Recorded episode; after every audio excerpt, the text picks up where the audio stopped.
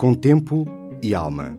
Um jornalista do público e um especialista convidado pela Fundação Francisco Manuel dos Santos conversam sobre os temas mais relevantes da sociedade. Com tempo para falar, para ouvir e para pensar.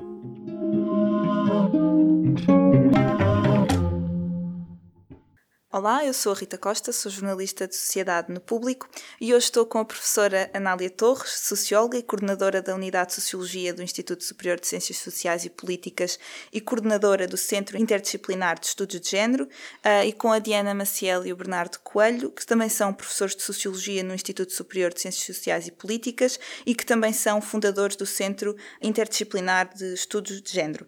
Hoje vamos falar do estudo lançado no final de maio pela Fundação Francisco Manuel dos Santos, a igualdade de género ao longo da vida, Portugal no contexto europeu, um trabalho que foi coordenado pela professora Anália Torres. A primeira questão que eu gostava de lançar tem a ver com a, uma das conclusões que vocês apresentam, que tem a ver com o facto da desigualdade de género se agravar ao longo da vida e à medida que as mulheres envelhecem e os homens também, não é? E é muito evidente logo na, na entrada no mercado de trabalho.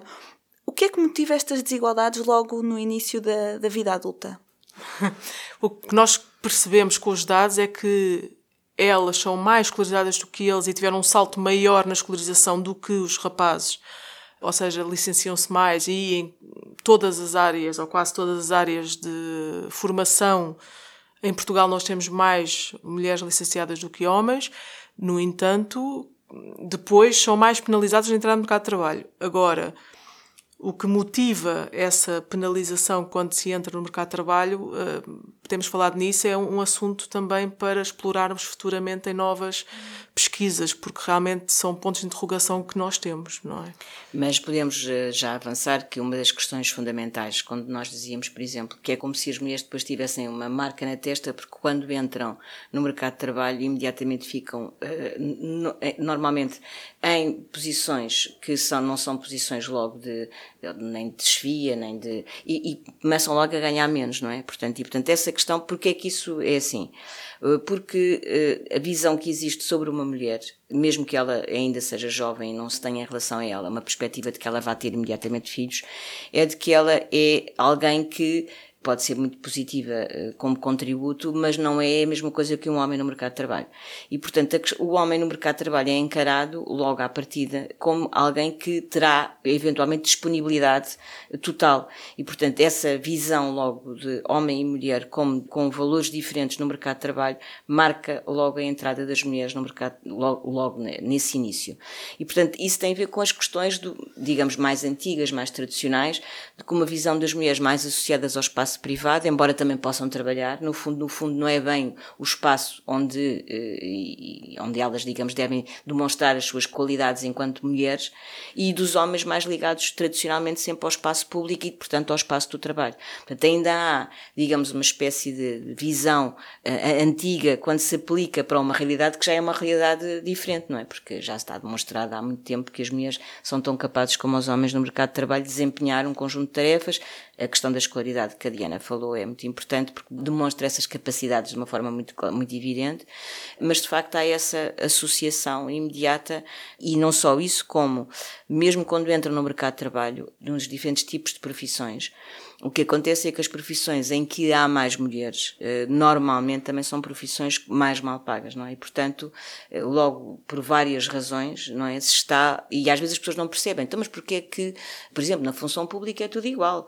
Mas a questão não é essa, a questão é ver, é dentro da função pública, por exemplo, quais são os tipos de funções em que habitualmente há mais mulheres. E, portanto, nós vemos lá, eh, se tiver lá um homem a ocupar aquela função, não ganha mais, não é? A questão é que, por exemplo, auxiliares de educação, nas escolas.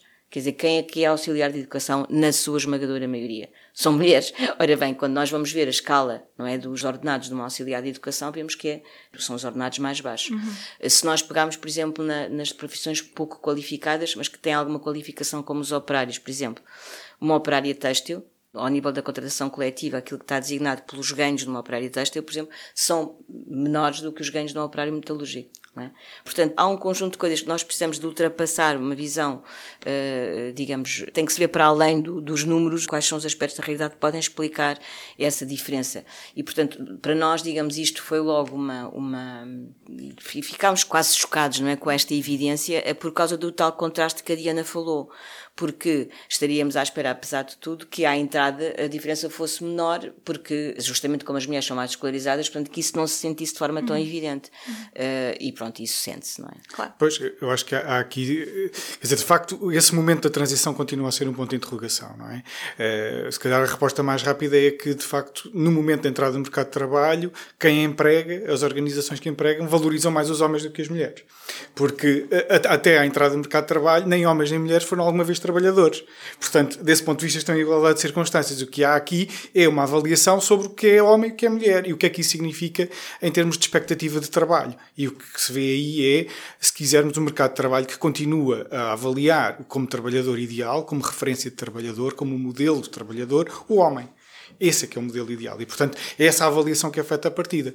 E, e a mim parece-me que aqui o que, o que emerge desde logo nessa, nessa idade da vida, nessa, na, na, juventude, é a construção de um ciclo vicioso que é profundamente penalizador das mulheres no mercado de trabalho. E se é penalizador no mercado de trabalho, é penalizador também noutras esferas da vida, porque o mercado de trabalho é, é uma importante uh, dimensão da vida de, cada, de, de, todos os indivíduos. Não é? Uh, e, e esse ciclo vicioso funciona com essa desvalorização porque se é mulher e portanto não se atinge, não se é, não, não, não, não, não é o, se quisermos, é o negativo do modelo do trabalhador ideal.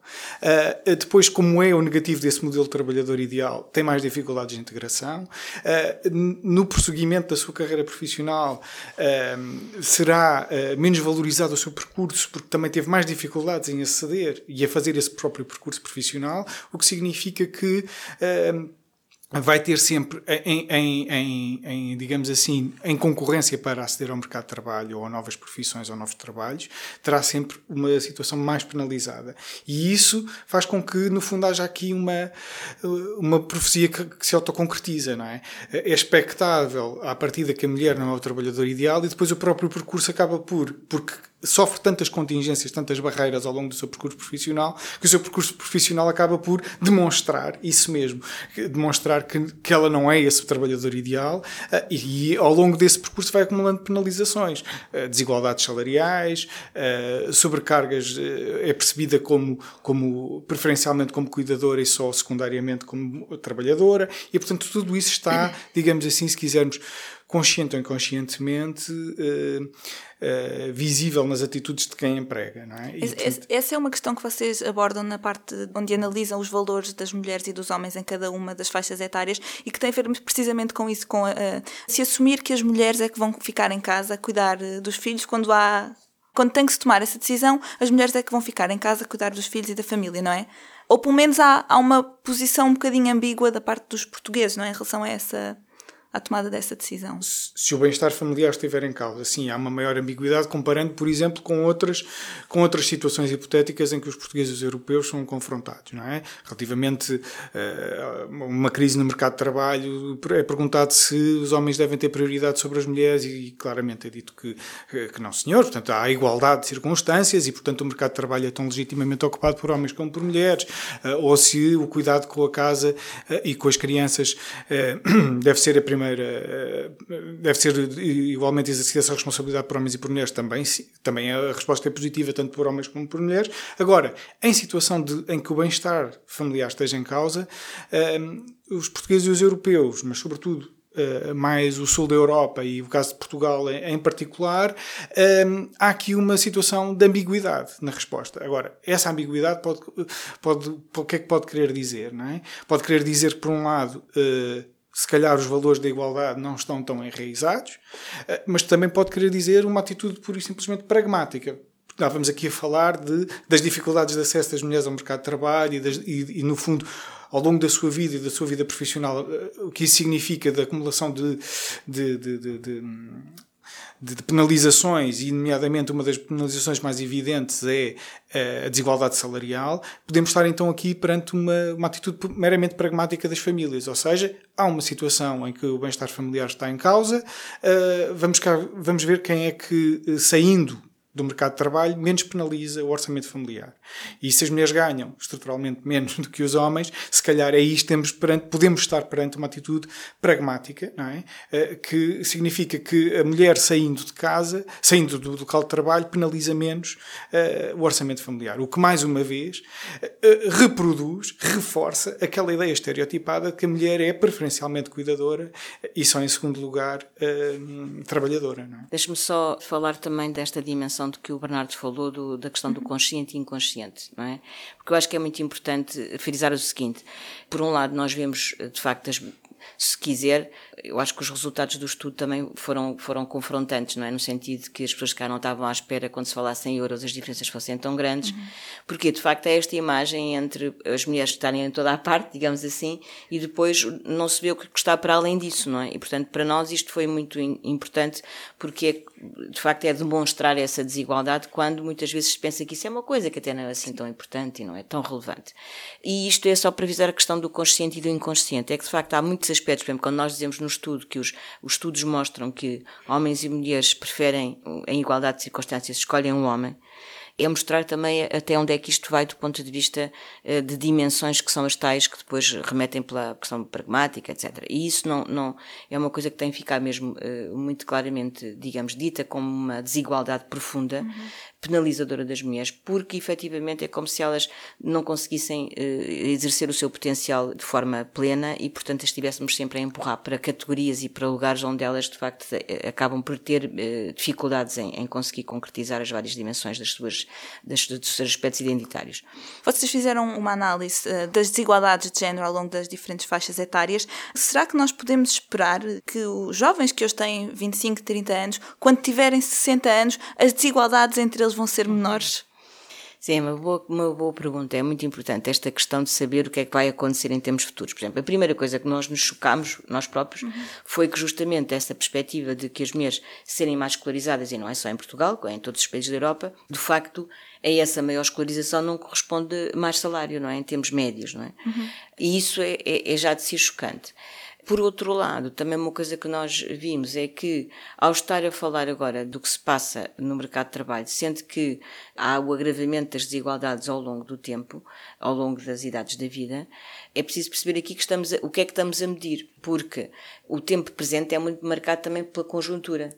E, portanto, pode acontecer, por exemplo, uma das conclusões é que homens e mulheres ganham mais ao longo da vida, mas nós não temos a garantia de que isso vai acontecer assim no, no futuro. futuro. Uhum. Ou seja, a situação que hoje de precariedade que os jovens vivem, e como são muitos, não é, a viver nessa situação, e não é só em Portugal também, em muitos espaços europeus, não nos dá garantia nenhuma de que este processo que nós encontramos, que é embora as disparidades entre homens e mulheres aumentassem ao longo da vida e elas estivessem sempre pior, a verdade é que as mais velhas estavam um pouco melhores do que as mais novas e os mais velhos melhor do que os mais novos.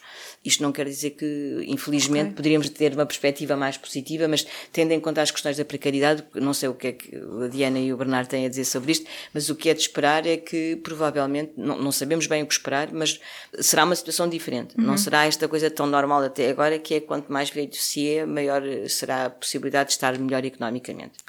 Até porque as gerações mais velhas, ou se quisermos aqui o grupo etário mais velho, têm, por exemplo, vínculos laborais uh, mais estáveis Sim. do que a geração mais nova. Agora, a interrogação que se pode colocar é: será apenas uma questão de tempo? Será que os mais novos estão nessa situação de maior precariedade porque é o início da sua carreira profissional e assim que estabilizarem, uh, entrarem numa fase de crescimento profissional, uh, esses vínculos se transformam? Ou será que isto é uma transformação estrutural do mercado de trabalho? Bem, se nós cruzarmos isso com a análise das transformações da própria legislação laboral e a tendência dessa transformação, uh, ficamos com uma grande ponto de interrogação, não é? Porque, de facto, as transformações que têm ocorrido nos últimos anos são uh, no sentido de uma flexibilização, o que significa, se quisermos, uma maior precarização desse, desses vínculos laborais. Portanto, a expectativa de que seja apenas um momento, uma fase temporária, pode ser um temporário que se eterniza para esta geração mais nova. É? Uhum. Seja, mas, mas, quer dizer, pode acontecer isso para ambos os géneros, não é? Isso. Sim. Sim.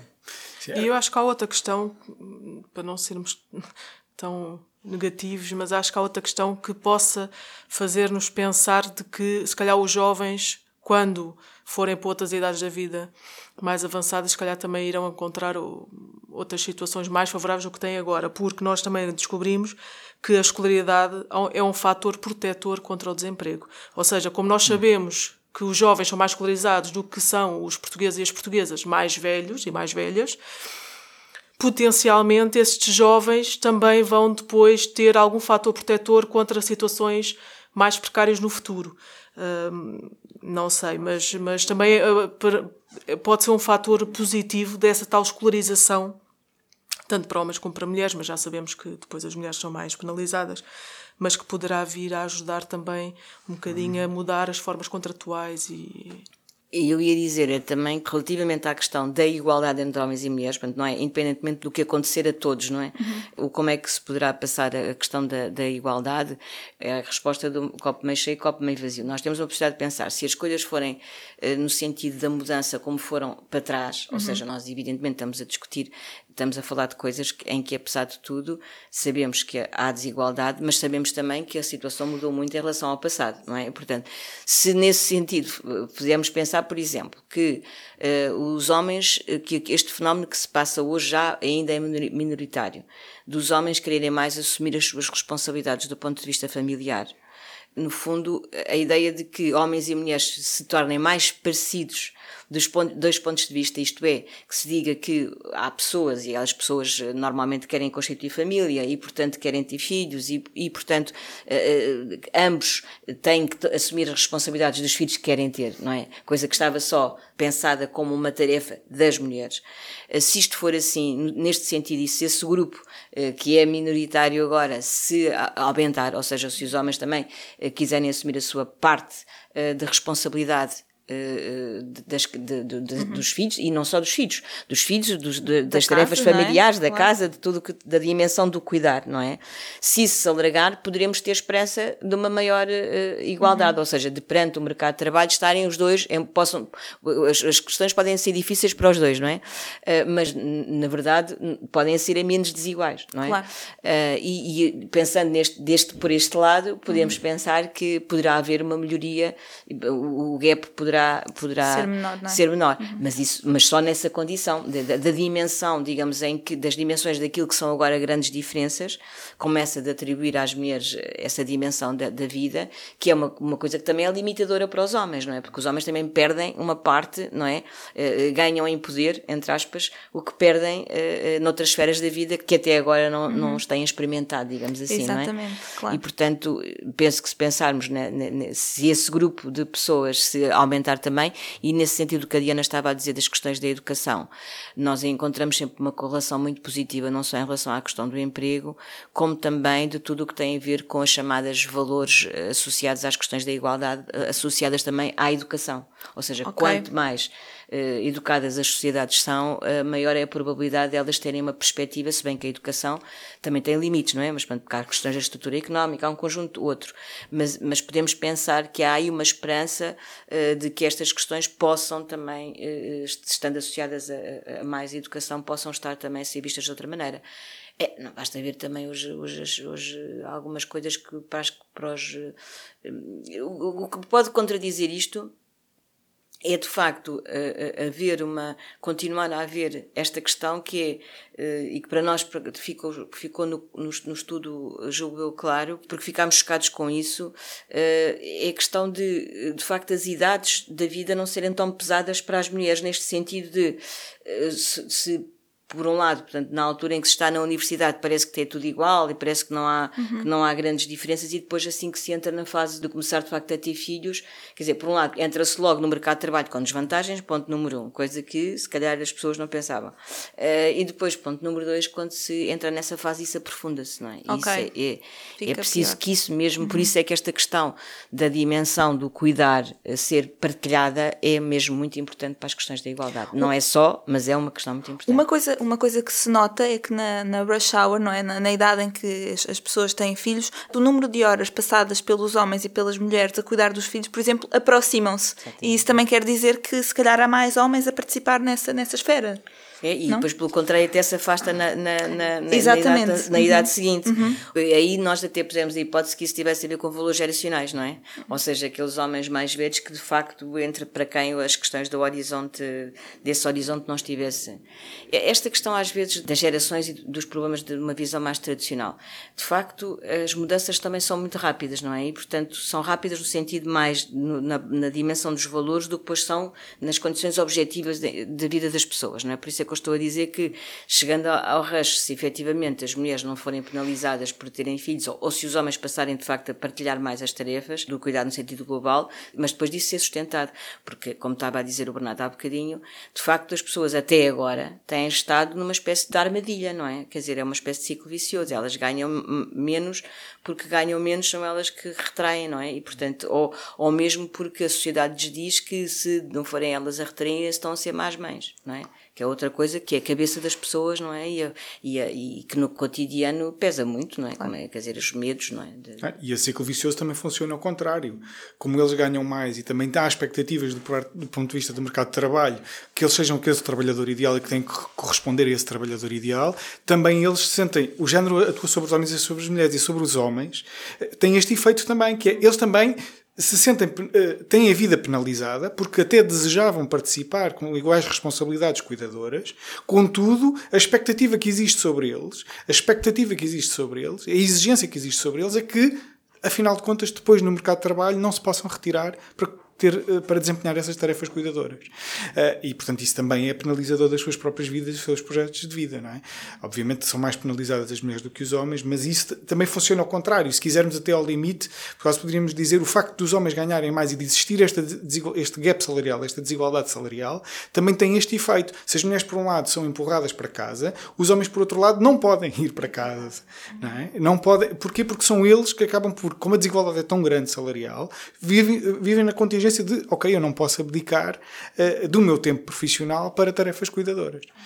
Não é? E se calhar esse, esse, esse tempo de tarefas cuidadoras até poderia fazer parte dos seus projetos individuais. é? E é isso que, por exemplo, quando nós vemos os indicadores dos valores, é isso que parece acontecer. Ou seja, do ponto de vista dos valores, dos ideais, é isso que as pessoas desejam, mas depois não, não têm condições objetivas para concretizar.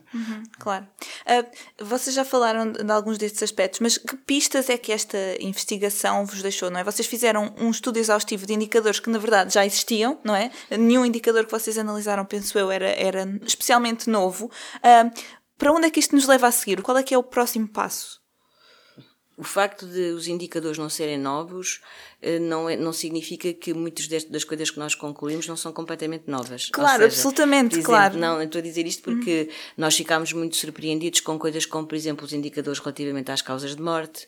Nós falamos de tanta coisa aí que pronto que não e normalmente também o que aconteceu numa perspectiva mais eh, mediática, digamos do do que foi ter retirado do estudo, acho que as pessoas pegaram mais nas questões das remunerações, porque são aquelas que aliás eram aquelas que nós também gostávamos muito que fossem pegadas, porque costumávamos dizer muito em equipa que eh, falar-se em gap salarial 17% é uma abstração, mas quando se fala que é 200 euros e 1000 euros, chega a ser 200 euros nos salários mais baixos e 1000 euros na, é outra questão. E é muito mais evidente Claro. do que é que estamos a falar.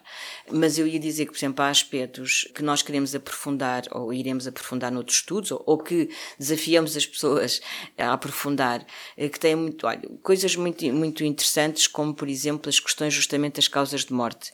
Não são muito interessantes, mas, mas são in- interessantes do ponto de vista analítico e do que demonstram relativamente às questões de género. Eh, O facto de eh, nascerem mais rapazes do que raparigas, que é uma coisa que às vezes as pessoas não sabem, não é? Porque está, está sempre a haver muitas, esta ideia de que há sempre mais mulheres.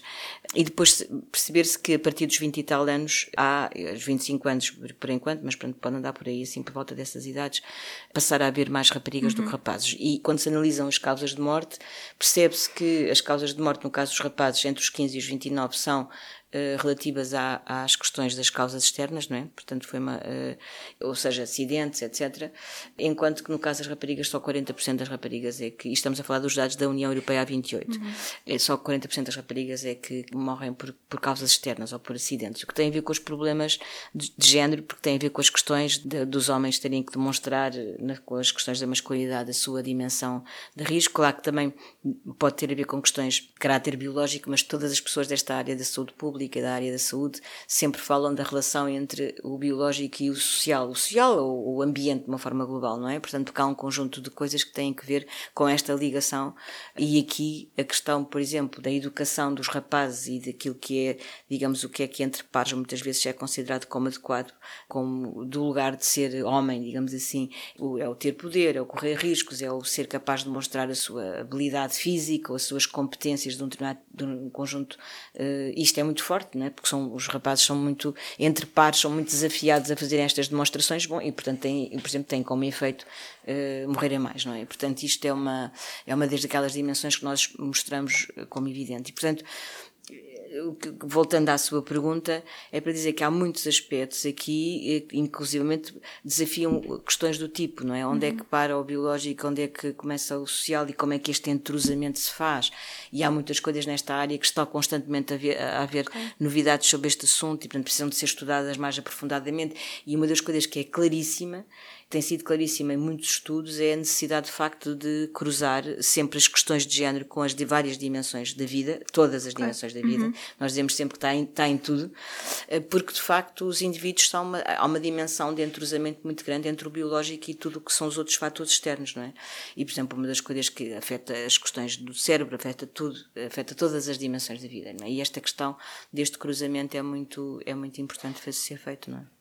Eu acho que, em relação também às questões da saúde e das causas de morte, eu acho que, mais uma vez, é, é, pelo menos a mim surpreendeu-me e a equipa também, perceber até onde é que o género tem impacto na vida das pessoas. Ou seja, eh, como estávamos a falar, uma das causas de morte externas, ou seja, eh, não por saúde, eh, que afeta mais os rapazes e os homens em todas as idades é o suicídio. E mais uma vez, porquê? Porque muitas das vezes os homens, devido à necessidade de demonstrar a sua masculinidade, um, não querem procurar ajuda médica. Quando, e nós temos, vemos isso, o estigma da doença mental. Eles encaram a procura de ajuda médica como demonstração de vulnerabilidade e fragilidade. Um, e então, em todas as idades da vida, os homens têm uh, maiores números de suicídio. Ou seja, elas, as mulheres, tentam, mais o suicídio do que eles, eles uh, conseguem mais do que elas. Isto também tem a ver com os métodos que cada um utiliza. Os homens tendencialmente utilizam métodos mais mortais. E nós vemos isso também, agora já não em relação ao suicídio, mas em relação à saúde, na fase mais tardia da vida ativa, como nós uh, dissemos, dos 50 aos 65, que Uh, e nós falámos nisso que, ou seja, a idade, a esperança média de vida nós sabemos que é menor para os homens, também o que nós descobrimos é que eles procuram menos uh, ajudas médicas, ou seja, tendencialmente as mulheres vivem mais, mas também vivem mais anos de, de têm menos anos de vida saudável, ou seja, eu penso que é cerca de 29 anos de vida que as mulheres têm com problemas de saúde moderados ou severos. Eles têm menos uh, anos de vida com problemas de saúde provavelmente também porque procuram menos ajuda e então conhecem-se uh, menos esses problemas. É? Exatamente, é? e acabam por depois falecer mais cedo, não é? Ou seja, essa, mais uma vez, as questões de género manifestam de forma diferente para homens e para mulheres, mas estão sempre presentes. E eu acho que isto também é muito interessante perceber como afeta de forma diferente homens e mulheres, mas eh, claro. acaba por afetar. Há aqui pano para mangas ainda, é verdade. Mas obrigada aos três, foi uma muito conversa obrigada. muito interessante. Obrigada. Muito obrigado. Muito obrigada. Com tempo e alma.